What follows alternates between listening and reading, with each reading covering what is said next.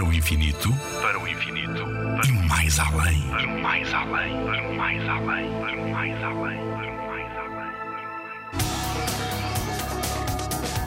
O que é um ano-luz? Quando vês programas na televisão ou lês revistas sobre o espaço, certamente já reparaste num termo que aparece quase sempre: ano-luz. Dá a ideia que é tempo, um ano, mas não, é uma medida de distância. Este termo é utilizado em distâncias no espaço. Na Terra, quando queres medir um lápis, usas uma régua que nos dá a medida em centímetros. Quando queremos saber a distância entre cidades, essa medida é feita em quilómetros. E no espaço, quando queremos saber a distância entre estrelas, usamos o ano-luz. Mas então o que é o ano-luz? É, na realidade, a distância percorrida pela luz durante um ano.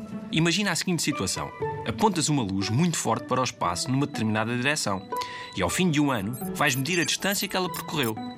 Como sabes que, em cada segundo, a luz percorre 300 mil quilómetros, se multiplicarmos esse número pelos segundos todos que há num ano, chegamos à conclusão de que a luz percorreu um pouco mais de 9 bilhões de quilómetros. Ou seja, um 9 seguido de 12 zeros. É isso que chamamos um ano-luz.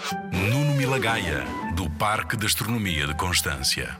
Na Rádio ZigZag, há ciência viva, porque a ciência é para todos.